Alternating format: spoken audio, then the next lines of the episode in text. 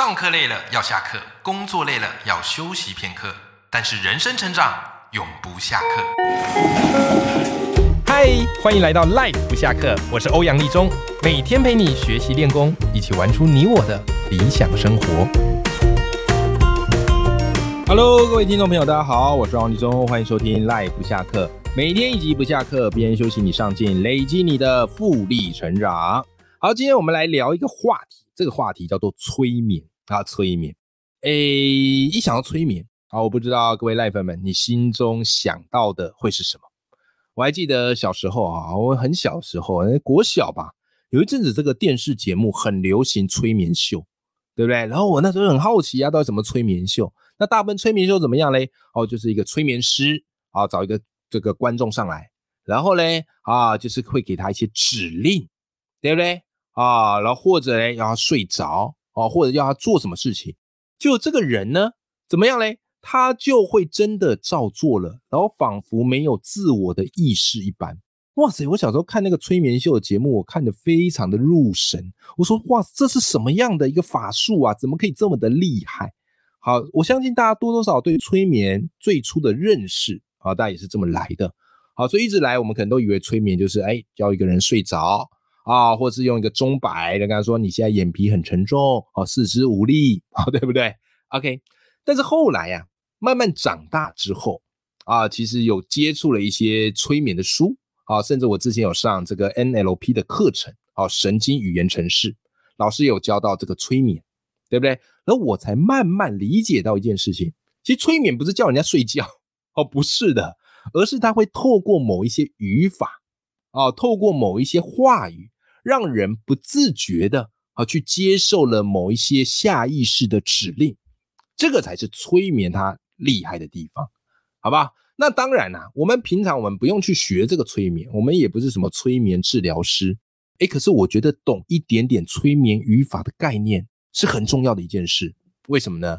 因为你想想哦，这些催眠语法它厉害的地方是，它能够植入一些暗示，让人无意识的接受，对不对？你想想，那如果我们把这些催眠语法用在我们平常日常跟人的沟通、对话，甚至是用在写作当中的文字，哇塞，不得了，那个影响力会有多大，对不对？好，所以今天这一集呢，我特别来跟大家聊一聊几个简单的催眠语法，怎么样可以运用到我们的生活当中。啊，那今天聊的哈这个主题呢，是来自于我之前哈前阵子读过的一本书啊，这本书我个人很喜欢，叫做《别人怎么对你，都因为你说的话》。好，所以如果你有兴趣的话啊，你也可以去找这本书来看。好，它里面有一部分是在提这个催眠语法。OK，好，来，那我们生活当中怎么去用这个催眠语法呢？那你要先知道几个催眠语法的概念。首先，在催眠当中，第一个叫做猜疑啊，猜疑，猜疑从字面上意思就是我猜想，对不对？但是我们不会直接讲我猜你怎么样怎么样怎么样，我猜他怎么样怎样，不会不会啊。这个猜疑在催眠语法当中最常用的是，在我知道的后面。加上一些范畴足够大的归类词语，好，所以简单来讲，就是这个句法要有一个我知道，后面再加一个归类的词语。当然，你这个怕听不懂没关系，我直接举几个例子让你感受一下。好，比方说你在跟别人讲话的时候，你可以说什么呢？我知道你有梦想，不是吗？好，我知道你是一个善良的人，对不对？你看这个，我知道后面加了这个啊归类的词语，它会导致什么呢？第一个，你声称我知道，其实怎么样嘞？就是给出了一个很大的框架，然后让对方怎么样可以自行去填满你留下的空白。好，这个催眠语法啊蛮好用的，尤其是在鼓励别人、激励别人。其实我猜应该不少人在生活当中有用到这个句法。只是你可能没有意识到，它其实是一种催眠语法。OK，好，再来跟大家分享第二个催眠语法啊，这个叫做预设，这个比较难一点点哈、哦。预设，好，预先设定，可以吗？哈，好，那我跟你讲，其实啊，其实这个在催眠师他们在催眠的时候，他们很常会讲这么样的一段句子啊，你听听看哈，你先听听看，你再看看这个句子里面哪里怪怪的哈。这个催眠师会告诉你说，请你留意身体，感觉一下哪个部分开始放松了。催眠师会这样告诉你。OK，好，假设你今天是被催眠的人，催眠师这样告诉你，你会怎么回答他？你可能会回答他，嗯，我觉得好像肩膀有点松，嗯，我觉得好像我的手指有点开始松动了，对不对？各位，我跟你讲，当你回答他的那一瞬间，你就中催眠了，哈哈哈，你就中催眠了。为什么？你注意这个句子啊，请你留意身体，感觉一下哪个部分开始放松了。这里面的预设是什么？各位，这里面预设是什么？对。这里面的预设是你的身体开始放松了，对不对？好，所以当你听别人这么说的时候，你听催眠师这么说的时候，你就急着想要去找出哪个身体部位开始放松了。可是这正是催眠师要你做的事，所以你就中了他的预设。搞不好你身体根本没有部位开始放松啊！而且放松这个概念本来就是一种比较啊，你身体一定有某些部位比较紧，某些部位比较松嘛。对不对啊？所以他这样问你，你回答你就中了他的预设。所以简单来讲，预设这个催眠语法怎么样嘞？就是把一个正向的指令隐藏在我们的前提假设当中，然后让这个当事人哈在没有察觉的情况下接受指令。你看是不是非常的巧妙？好不好？来，我们如果运用在生活当中，我举一个非常现代化的一个生活情境跟句型给你听，好不好？OK，来，我们的节目叫做 Life 不下课，对不对？好，我如果呢，啊，用催眠语法预设来谈这个 Life 不下课，我可能就会这么说：我说，哎，各位各位 Life 们，在听我的这个 Life 不下课之前，哎，你知道收获会这么大吗？好，在你听我的节目之前，你知道收获会这么大吗？你看看我这句话，来，我的预设是什么？对，我的预设是。我听完我节目啊，我的节目会让你收获很大，对不对？所以当我这样问的时候，我已经有一个预设在里面了嘛，就是已经预设我的节目是一个好节目啊，不容许你说它好还是不好，对不对？因为我已经用一个预设它好放在前面，所以一旦你接受了这个，你就会去找出赖不下课哪里让你收获很多，你自然而然就接受了我的这个催眠语法。好吧，当然这只是举例啦，赖不下课，内容含金量之高，这个是不争的事实，不需要做预设的。OK，好，这个是第二种啊，我觉得很有意思的一个催眠语法。好，催眠语法。OK，好，再来呢，还有什么样的催眠语法呢？我跟你讲，还有一招催眠语法非常好用，啊，非常好用，而且也是非常非常常出现的。OK，这一招叫做附加问句。附加问句啊，什么叫附加问句哦？呃，就是依附在陈述句或是祈使句的句尾，然后它主要是用以去征求对方同意的简短问句。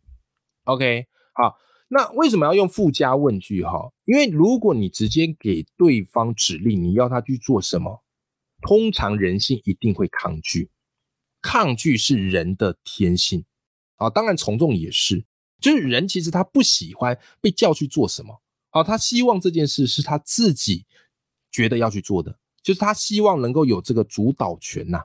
OK，好，所以我们会用附加问句来冲淡这个指令，而且这个附加问句会让人感觉他是有选择权，制造出一种选择权的错觉，好吧？好，举个例，你今天是老师，对不对？好，学生总是不交作业，你当然可以跟他讲说，哎。你作业要写啊，小花，你作业要写啊，你怎么不写作业呢？作业要记得写，这个是学生的本分，你不知道吗？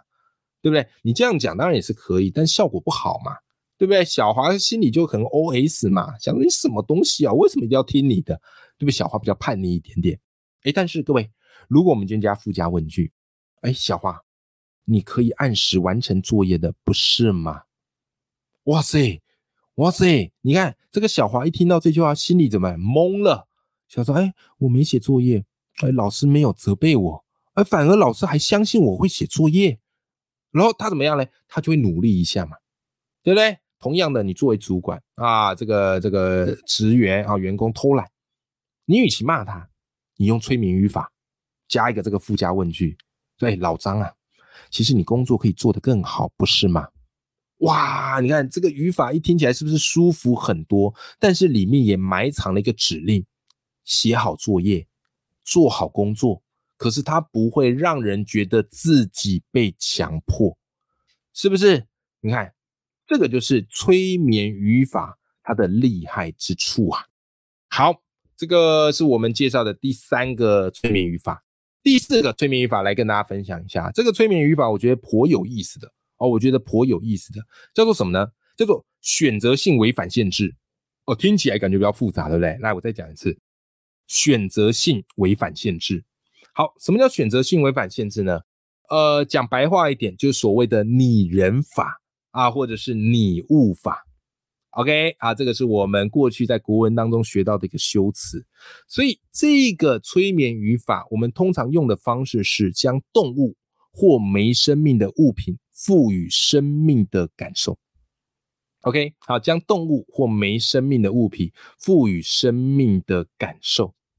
举个例子，我们举个例子。好吧，小朋友玩玩具哦，你看那小朋友玩玩具，有时候很凶残的，对吧？玩具摔呀、弄啊、丢啊，有没有都没有爱惜呀，然后玩具就坏掉了，对不对？假设你看到小朋友啊在那玩玩具，然后不爱惜、乱摔、乱丢，你跟他说：“哎，不要丢玩具。”我跟你讲，他一定继续丢。小朋友就这样，你越叫他不要做什么，他就越越要去做那些事，对不对？好，所以这种我们可以用什么呢？我们可以用选择性违反限制，我们可以说。哎呀，玩具说他好痛啊，好可怜呐。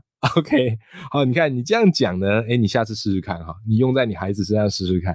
哎，他一听，嗯嗯嗯，搞不好想了一下，哎呀，就把玩玩具呢，哎，轻轻放下了啊，轻轻放下了啊，这个就所谓的选择性违反限制啊。然后有另外一个段子也蛮有趣，也跟大家分享一下哈。呃，有个女生啊，这个有一个男生想要追求她。然后送给她一束花，哦，送给她一束花。OK，好，那如果你这个地方尴尬，就是你收下这一束花，好，感觉好像就要接受他的告白，对不对？啊，可是你没收下，啊，你直接拒绝，好像又有点失礼。那这时候怎么做嘞？诶，这个女生的回法有点意思啊，她用了这个选择性违反限制，她跟这个男生说：“哎呀，不好意思啊，我的猫不喜欢花。”选择性违反限制，我的猫不喜欢花，他没有明讲，就是我要拒绝你。他用他的猫哦来作为这个主语，对不对？我猫不喜欢花，所以言下之意就是我拒绝，呃，也也就怎么样嘞啊？就是我这时候要拒绝收下这束花啊。但是你别难过啊，不是因为我的关系，我的猫的关系。OK，你看这个猫啊，还帮主人啊背了一下锅啊，还帮主人背了一下锅。可以吗？好，这个就是选择性违反限制。好，再来跟大家分享最后一个。好，分享最后一个，这个我觉得也蛮有趣的。这个我觉得也蛮有趣的，叫做什么嘞？叫做含糊啊。其实，在催眠语法，常常我们会用一些很含糊的语句，然后让它话中有话。那这个含糊呢，指的就是说，表面上我们说一件事情啊，但是呢，让对方潜意识听到的是另一个事情。啊，这个就是所谓的含糊。OK，好，我们举一个例子，我们举一个例，这个例子我觉得蛮有趣的。这个例子也是我后来才知道，说原来是这样。你想哦，我们小时候不是都说什么，假如睡不着觉要干嘛，对不对？啊，那假如数羊啊，一对，可能你都有听过这个嘛，睡不着觉就数羊。可是你有没有想过一件事？为什么是属羊？为什么不是属狗？为什么不是属猫？为什么是属羊？我跟你讲，这个概念其实是从哪里来的？这个概念其实是从国外来的，因为羊的英文叫做 sheep，sheep，你看哦，而睡觉的英文叫做 sleep，所以 sheep 它的音很接近 sleep，因此你在睡觉的时候，你那边 one one sheep，two sheep，three sheep，有没有？就不断在对自己下暗示 sleep，sleep，sleep，sleep，sleep，啊，自然而然就睡着了。所以我们华人属羊是没有用的，好不好？那个是在。国外啊，英文的语境下而来的。那你说，那我们要数什么呢？好，从这个角度而言，我们改数水饺会比较有用。为什么？因为水饺的音哦接近睡觉啊，一个水饺，两个水饺，三个水饺，四个水饺，哎，不知不觉你就睡着了，你就睡觉了，好吧？好，这个就所谓的含糊啊，表面上讲的是这意思，但是它的谐音过来是另外一个意思啊，也就是所谓的谐音呐。OK，好了，今天跟大家分享哈五个啊，在生活当中啊很常见的一个催眠语法。啊，也许你有听过，只是你没有意识到。但是现在你已经知道这个催眠语法的这个门道了，对？好，不管是预测啊，或是这个预设啊，或者是什么呢？啊，附加问句、选择性违反限制以及含糊。好，你用这些话夹杂在你的沟通当中，我跟你讲，有时候会收到意想不到的奇效，好吧？好啦，希望今天节目内容哈对大家来讲有一些帮助，然后也不妨可以在生活中用用看，反正用了啊没成功没差嘛，但是用了有成功，哎呦就会增加一些我们的成就感，不是吗？你看选附加问句又来了，OK，好，我们今天这集节目就到这边，又要记住眼里有光，心中有火的自己，我们下集节目见，拜拜。